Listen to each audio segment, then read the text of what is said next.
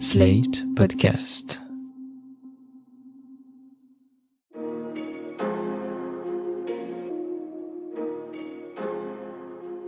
Bonjour et bienvenue dans Le Monde Devant Soi, le podcast d'actualité internationale de Slate.fr. Je suis Christophe Caron, je suis en compagnie de Jean-Marie Colombani, directeur de la publication de Slate. Bonjour Jean-Marie. Bonjour Christophe. Et d'Alain Frachon, éditorialiste au Monde et spécialiste des questions internationales. Salut Alain. Salut Christophe. Encore une inculpation pour Donald Trump après l'affaire Stormy Daniels, du nom de cette actrice porno payée pour son silence avec des fonds destinés à une campagne électorale. L'ancien président des États-Unis est passé devant un tribunal fédéral ce mardi 13 juin pour répondre de la possession illégale de documents classifiés dans sa résidence personnelle de Mar-a-Lago après son départ de la Maison-Blanche. Ainsi, 37 charges ont été retenues contre lui, dont par exemple la mise en danger de la sécurité des États-Unis. Notez qu'il conservait des documents comme des plans militaires ou des informations sur des armes nucléaires dans les toilettes ou dans le débarras de sa résidence. Évidemment, Trump a dénoncé, je cite, un abus de pouvoir des plus malveillants et haineux de l'histoire des États-Unis, ainsi qu'une persécution politique. Enfin, il accuse Joe Biden d'être, je cite encore, un président qui a tenté de détruire la démocratie américaine. Bref, un couplet que l'on a déjà entendu et que l'on va entendre encore souvent car on va y venir, d'autres inculpations tout aussi graves attendent le républicain. Mais avant d'en parler, Alain, que risque Trump avec cette inculpation-là sur les documents classifiés qu'il a gardés après son départ de la Maison-Blanche? D'après tous les gens qui ont lu les 49 pages du rapport qui résume euh, l'enquête euh, qui a duré à peu près un an du procureur indépendant Jack Smith, d'après les élus aussi, républicains ou démocrates, qui ont lu ces 49 pages, et puis les avocats qui parlent un peu à la presse, s'il est sanctionné pour toutes les infractions, qui sont autant d'infractions criminelles, je crois qu'il y a eu 71 infractions criminelles, dans ce réquisitoire, il risque, comme il le dit lui-même, 400 ans de prison. Donc il risque gros, oui, il risque gros. Pourquoi? Parce que il y a au minimum un comportement d'une désinvolture incroyable, à avoir emporté à Mar-a-Lago des documents officiels qu'on lui présentait pour qu'il prenne des décisions, se fasse un avis ou qu'il avait sollicité lui-même relatifs à la sécurité nationale des États-Unis. Et je vous donne trois exemples qui figurent, d'après toutes les sources, dans l'acte d'accusation. Il y a un document qui est un état des lieux de l'arsenal nucléaire des États-Unis, qui comporterait des armes nouvelles. Il y a les fragilités de la défense des États-Unis face à une attaque nucléaire dont il serait l'objet. Et enfin, troisièmement, il y a les plans d'une réplique à une attaque de l'Iran. Donc, voyez, c'est pas rien. Donc il avait ça chez lui. Donc ça, c'est déjà un ensemble d'inculpations. Il n'y en a pas une seule qui tourne autour de ça et qui considère que c'est une atteinte à la sécurité de l'État. C'est un comportement qui relève d'une atteinte à la sécurité de l'État. Prenez ça comme vous voulez. Tout ça rentre dans le cadre d'une législation qu'on appelle la législation aux États-Unis de la lutte contre l'espionnage. Évidemment, personne n'accuse le président, l'ex-président, d'espionnage, d'avoir vendu ou d'avoir utilisé cela ou donné ces documents à une puissance étrangère, ok, mais il n'empêche que ces documents traînaient dans des boîtes, plusieurs centaines, dizaines de boîtes, hein. on parle de 3 ou 400 ou 600 documents, euh, qu'il avait mis dans sa villa de Mar-a-Lago. Oui, on peut voir sur les photos qui ont circulé que c'est entreposé euh, sans sécurité particulière. sous une douche, dans son bureau, il y en avait un peu partout. Il y a un témoignage qui est un témoignage d'un avocat où Trump euh, présente un de ses documents à quelqu'un qui est dans son bureau pour l'épater et lui montre, sans lui donner, mais il lui montre comme ça, en disant, tu vois, là, j'ai les plans nucléaires. Et Trump ajoute, je n'ai pas déclassifié ce document quand j'étais président, et maintenant, c'est vrai, je n'ai plus le pouvoir de le faire. Ce qui veut dire, un, qu'il savait qu'il n'avait pas le pouvoir de les déclassifier. Or, c'est grosso modo sa défense, c'est dire, mais tous ces documents, je les considérais comme suffisamment courants ou, euh, ne relevant pas du secret d'État pour les déclassifier. Là encore, il tombe sous le coup d'un certain nombre d'inculpations qui relèvent de fausses déclarations sous serment, tentatives de manipulation, euh, obstruction à la justice. La liste est très très très très longue et même les élus républicains qui l'ont lu sont accablés. Alors, bon, il a ensuite des possibilités de se défendre, dont on parlera peut-être, mais enfin voilà, c'est très lourd.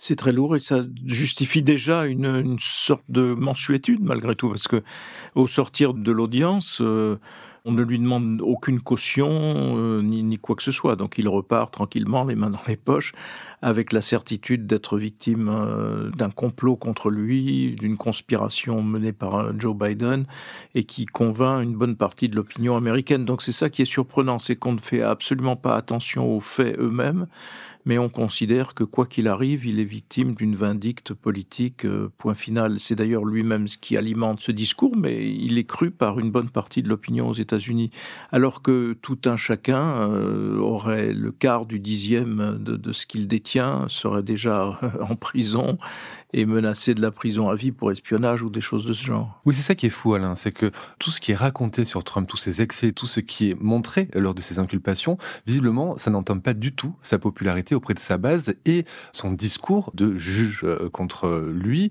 son discours anti-élite, ça fonctionne. Et quand il parle de machination politique, ça fonctionne. Comment est-ce qu'on peut expliquer cette fascination pour Trump et le fait que ça n'imprime pas sur ses soutiens? Ce matin, écoutez, si je, je, faisais le tour des télévisions américaines et j'ai lu les journaux, donc qui étaient les, les journaux d'hier, et les sondages, les études, les analyses disaient que ça conforte plutôt sa candidature, ça renforce sa place de numéro un dans les primaires républicaines. Il y a même eu une sorte de réaction contre le martyr Donald Trump de la part de son électorat et le sentiment qu'il euh, est poursuivi par son opposition par les démocrates. Son argumentaire que de dire c'est un procès politique fonctionne auprès de son électorat. En fait, on n'en est plus là. On en est à chercher d'autres explications qui relèvent d'une sorte de maraboutage collectif. On est dans une situation qui ressemble beaucoup à une situation de culte. Peu importe le programme, peu importe le bilan de ce qu'il a fait, il y a des millions d'Américains qui se reconnaissent dans cet homme, dans sa façon de parler, dans sa façon de dénigrer les uns et les autres, peu importe que ce qu'il raconte soit un assemblage inimaginable de mensonges, vous direz ce que les télévisions sont obligées de faire maintenant, peu importe, il est par un phénomène de séduction, et il n'y a pas d'autre mot, et d'ailleurs il a du charme, il a de l'humour, il a une présence de vedette cathodique invraisemblable, il a fait suffisamment d'émissions de télé-réalité pour ça.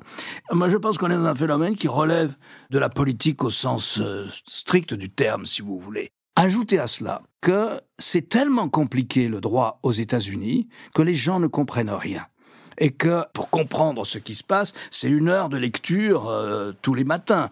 Alors les télévisions ne font que ça, il y a des hordes de juristes qui viennent expliquer la Constitution, le droit, etc. C'est épouvantablement compliqué. Et quand Trump dit, mais Hillary Clinton a fait la même chose, et Joe Biden a fait la même chose, et il insulte Biden, ce qui pose un problème à toutes les télévisions. Il insulte, il dit c'est le président le plus corrompu de toute l'histoire des États-Unis. On ne sait pas sur quelle base. Or, dans les trois cas qu'il cite le plus souvent, et devant ses troupes, c'est factuellement faux. Hillary Clinton a commis euh, un acte pour lequel elle aurait pu d'ailleurs être poursuivie, un acte qui consistait à utiliser un email privé pour ses communications en tant que secrétaire d'État. Elle était la première secrétaire d'État, ministre des Affaires étrangères donc, de Barack Obama. Ah, l'information est sortie pendant la campagne électorale contre Donald Trump, bataille qu'elle a perdue, eh bien, elle a été obligée de rendre ses emails. Et quand le FBI lui a demandé, elle les a immédiatement rendus. Elle n'a pas cherché à les cacher, ces emails. Mais on l'accuse d'en avoir fait disparaître certains, ce qui est plausible. Elle a pu en brûler un certain nombre ou en griller un certain nombre.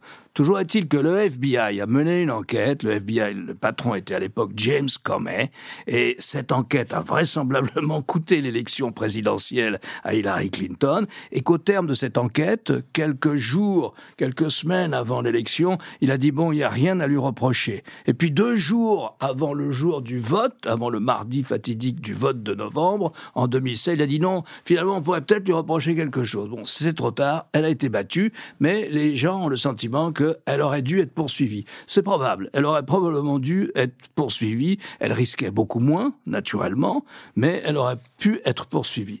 Après, il dit, mais Mike Pence, mon vice-président, il a aussi emmené des boîtes chez lui. Mais dès que le service des archives a demandé à Mike Pence un certain nombre de boîtes qu'il devait avoir chez lui, d'abord il n'y avait rien de confidentiel dedans, ni même de classifié, il les a rendus. Même chose pour Joe Biden, qui avait gardé dans son garage des documents qu'il avait eus lorsqu'il était le vice-président de Barack Obama. Quelques documents qui étaient auprès de son Oldsmobile, dans son garage. Eh bien, il les a immédiatement donnés, ces boîtes. Il les avait d'ailleurs jamais ouvertes. Mais il les a données FBI. Dans le cas de l'ex-président Trump, la nature des documents est complètement différente. Il a refusé de rendre ces documents au service des archives. Il a fallu envoyer le FBI pour les saisir chez lui. Et réflexe très intéressant, il a dit devant la juge de Floride, qui lui a notifié son inculpation mardi, ces documents étaient à moi, c'était mes documents de ma présidence. Et en quel cas il a fallu qu'on lui dise non, monsieur, ces documents appartiennent à l'État américain et pas à vous. Mais dans l'entendement d'un homme comme Donald Trump, l'État lui appartient dès lors qu'il a gagné les élections. Et c'est tout, c'est au cœur de cette histoire. On n'a pas affaire à quelqu'un qui accepte, admet, comprend, est au courant des mécanismes de la démocratie américaine telle que les institutions l'ont fondée. Je voudrais euh, que vous reveniez sur ce que font les précautions dont vous avez parlé, que prennent les télés euh, à propos des propos de Donald Trump, que, vous le précisiez. Écoutez, ça, je pense que c'est quelque chose qui peut vraiment nous intéresser pour la campagne électorale. Trump, lorsqu'il sort du bureau du juge, se rend ensuite dans le New Jersey pour faire une levée de fonds électoraux. Il donne une conférence de presse. En fait, il parle tout seul. Enfin, il y, a, des journalistes, etc., mais il répond pas à aucune question. Il parle, il parle pendant une heure, une heure et demie, etc., etc. Il ne parle que de lui. Il ne parle pas des États-Unis. Il ne parle pas de la politique. Il ne parle pas du parti républicain. Il ne parle que de lui, sur le ton de la victime, avec une nouvelle pose trumpienne, les bras en croix, sa tête hyper bronzée, sa chevelure peroxydée, et il se présente comme un martyr, le martyr des démocrates, qu'il appelle les communistes maintenant. Voilà. Et il dit, est-ce que c'est la démocratie, ça, de lancer des juges contre son principal adversaire politique? Sauf que, Personne n'a lancé des juges contre lui à l'échelon politique. Il a été inculpé par un procureur indépendant, précisément parce que le parti au pouvoir ne voulait pas que l'ordre vienne du ministre de la Justice, et donc il a fallu un procureur indépendant. Donc tout était faux. Alors les chaînes de télévision qui donnent des nouvelles en flux, en continu, ont refusé de filmer sa conférence de presse parce qu'il dit on peut plus continuer comme ça, à disséminer des mensonges qui ont toujours euh, un dixième ou un centième de réalité au départ, mais on peut pas continuer comme ça. Fox News comprise. Fox News compris. Et CNN a dit bah nous non, on regrette, euh, chers confrères, mais c'est notre métier de donner des nouvelles, et c'est quand même le principal candidat à la présidence des États-Unis contre Joe Biden, puisqu'il va battre les autres républicains, c'est c'est sûr, c'est à peu près sûr.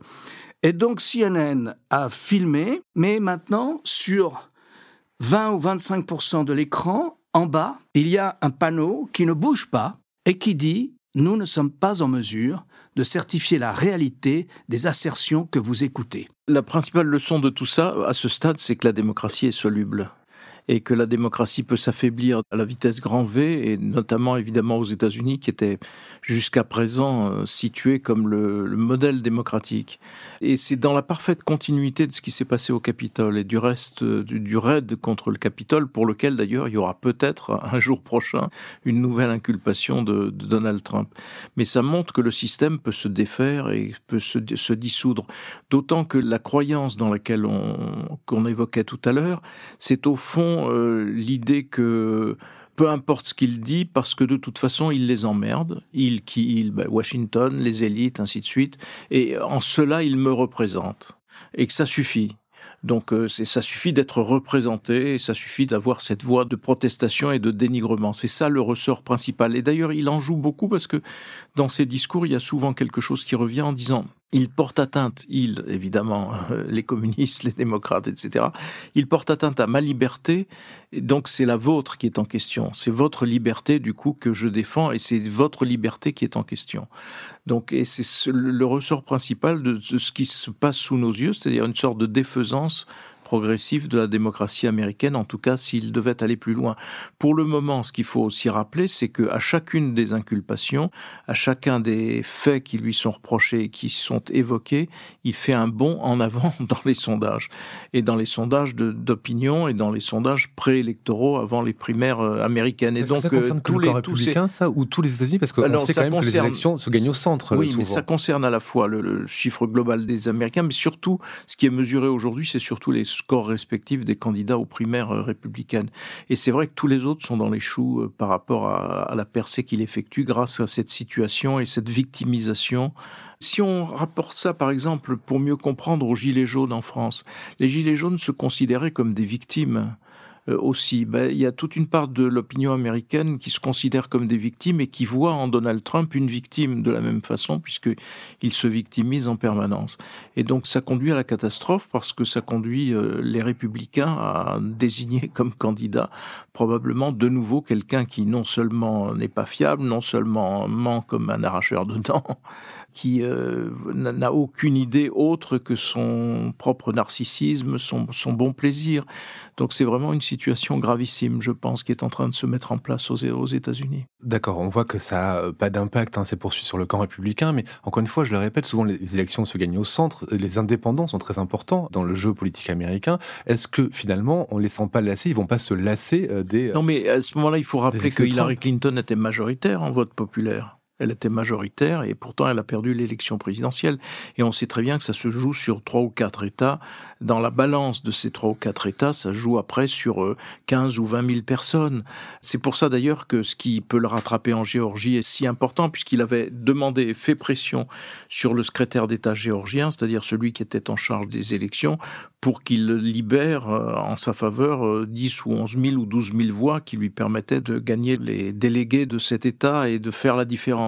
Donc c'est ça qu'il faut considérer, parce qu'en vote populaire, je pense qu'il restera minoritaire malgré tout, mais le vote populaire est une chose et le vote État par État en est une autre. Et de ce point de vue-là, les États contrôlés par des républicains, il n'y a qu'à voir ce qu'ont fait un certain nombre de gouverneurs républicains dès que la décision de la Cour suprême a été connue sur l'avortement.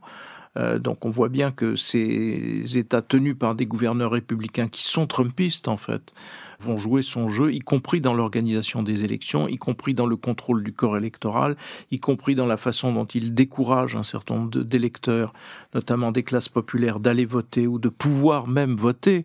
Donc on est vraiment dans une situation qui euh, assez inédite aux États-Unis parce que euh, je pense qu'on est vraiment dans une situation où la démocratie américaine elle-même peut vaciller alors qu'on pensait qu'après l'attaque du Capitole et une fois cette page tournée, les États-Unis reviendraient à la normale. C'est un peu ce que voulait incarner Joe Biden, le retour au fond à la normale.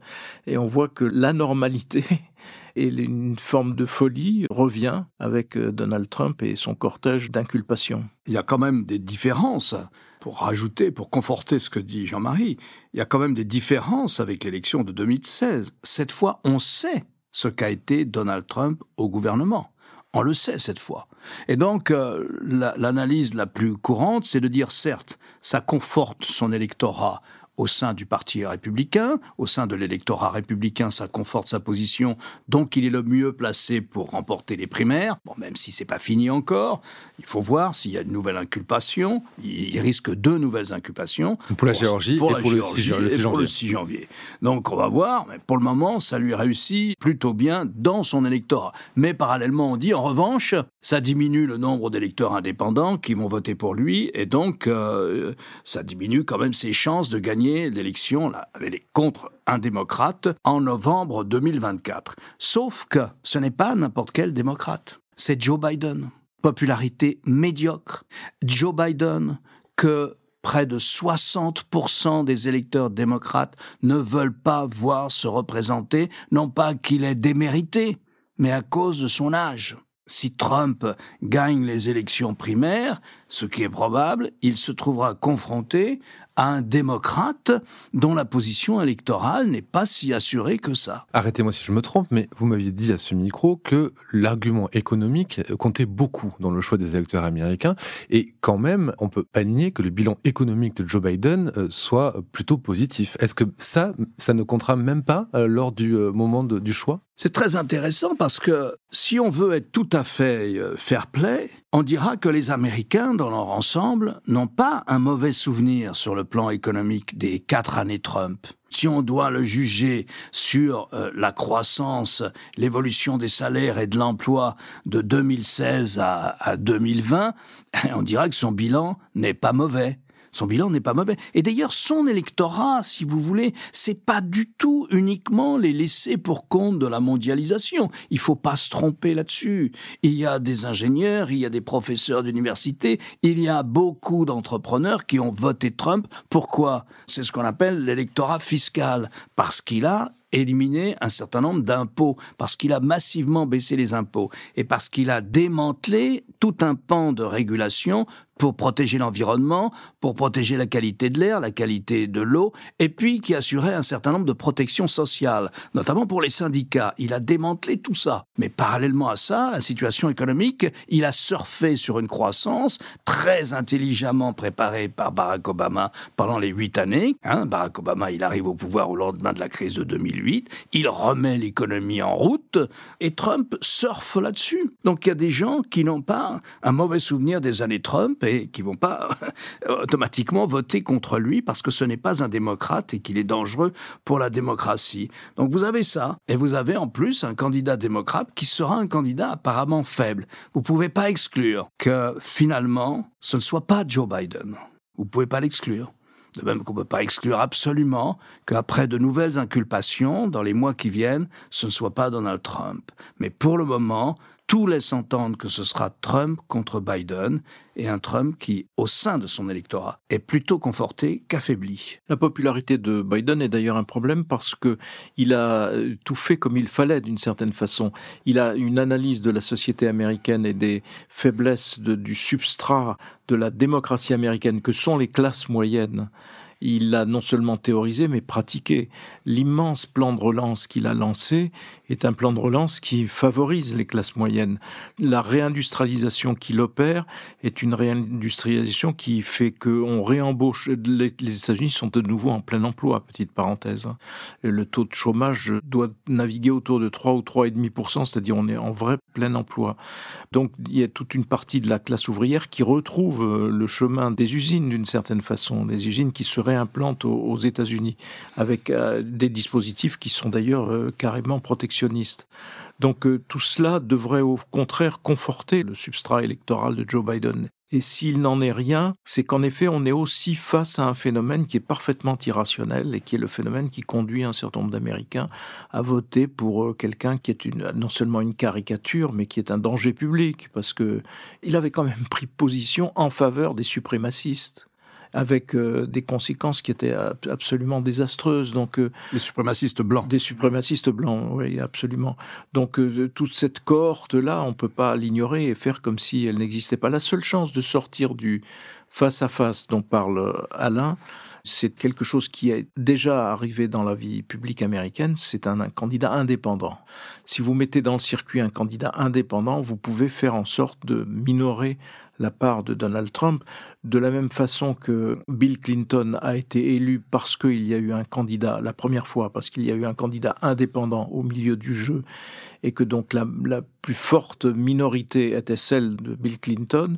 Si vous voulez casser le front républicain en faveur de Donald Trump, il faut un candidat indépendant. Et dans une bataille à trois, à ce moment-là, le jeu se rouvre et Joe Biden retrouve toutes ses chances. Pour terminer, je me demandais si jamais Donald Trump était de nouveau élu en 2024, comment ça pourrait se passer avec les pays alliés, maintenant qu'on sait tout ce qu'on sait sur Trump et maintenant qu'on voit à quel point il est peu fiable et euh, complètement en dehors des clous de ce que devrait être un président des États-Unis? Moi, je pense que c'est ce qui devrait nous obséder aujourd'hui, cette situation qui se déroule aux États-Unis, parce que il y a une course de vitesse entre l'élection américaine dans deux ans et ce qui se passe sur le terrain en Ukraine si les Ukrainiens ne parviennent pas à récupérer la part essentielle de leur territoire et ne mettent pas fin par le, sort des armes au fond à, ce conflit, la donne peut changer radicalement aux États-Unis et faire en sorte que, eh bien, euh, in fine, Poutine soit vainqueur. Par la grâce de Donald Trump, parce que Donald Trump, c'est l'homme qui remet en cause l'article 5 de l'OTAN,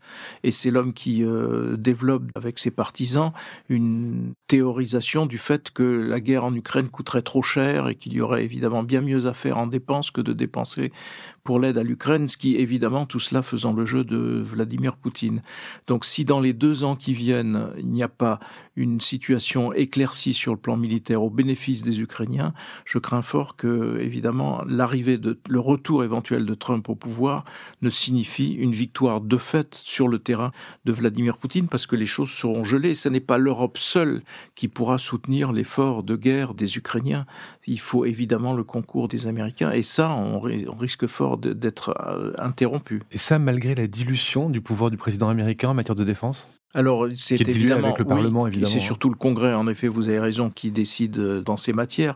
Mais les élections présidentielles vont avec des élections euh, législatives et sénatoriales, d'ailleurs. Donc, si Biden était battu, bien les démocrates le soient aussi. Donc, on est quand même là dans un cas de figure assez extravagant, enfin assez angoissant, à vrai dire. Comment on peut travailler quand on est président d'un pays allié aux États-Unis avec un président comme Donald Trump, qu'on soit européen par exemple ou n'importe quel allié? Comment on peut continuer à avoir des relations saines avec cette administration-là? Bah, si on se fonde sur ce qui s'est passé pendant les quatre ans de Trump, on en est réduit à compter sur le Congrès, comme vous le disiez. Et on a pu compter sur le Congrès.